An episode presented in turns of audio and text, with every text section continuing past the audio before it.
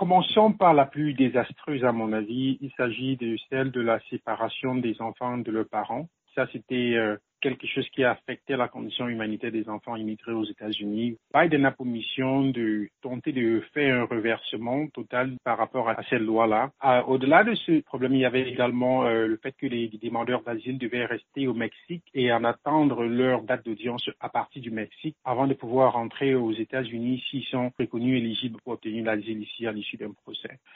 Um, il y avait également ce qu'ils avaient appelé le Public Charge Rule. C'est une euh, règle qui empêche à ceux des immigrants étant sur le sol américain qui ont utilisé des bénéfices comme les programmes sociaux, les food stamps, la santé gratuite tout ça, ça vous empêchait d'obtenir la résidence permanente ou alors si vous êtes résident et vous voulez demander la nationalité et que votre enfant est en train de bénéficier de l'un de ces programmes sociaux, vous vous verrez inéligible à travers le formulaire euh, I-944 qu'ils ont créé pour vérifier qu'aucun des immigrants ici ne puisse entrer en possession d'une résidence permanente ou alors de la nationalité s'ils sont susceptibles de bénéficier de ces programmes sociaux un autre problème. Euh, il y avait ce qu'ils appelaient la déportation expéditive des gens pendant le Covid. Même quand vous avez un dossier d'asile qui pose un problème humanitaire, ils ne vous entendent même pas au fond de votre dossier, mais on vous rapatrie de façon expéditive en évoquant le titre 42 qui avait également à voir avec ce qu'ils appellent la, pandémie du Covid-19, le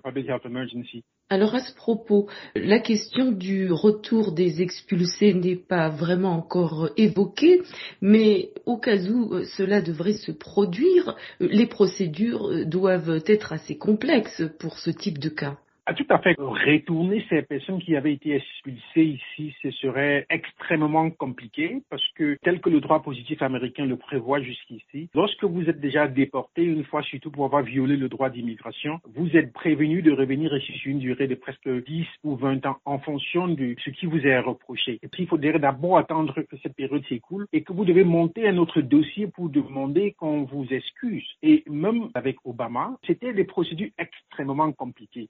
L'administration Biden parle de naturaliser 9 millions de migrants.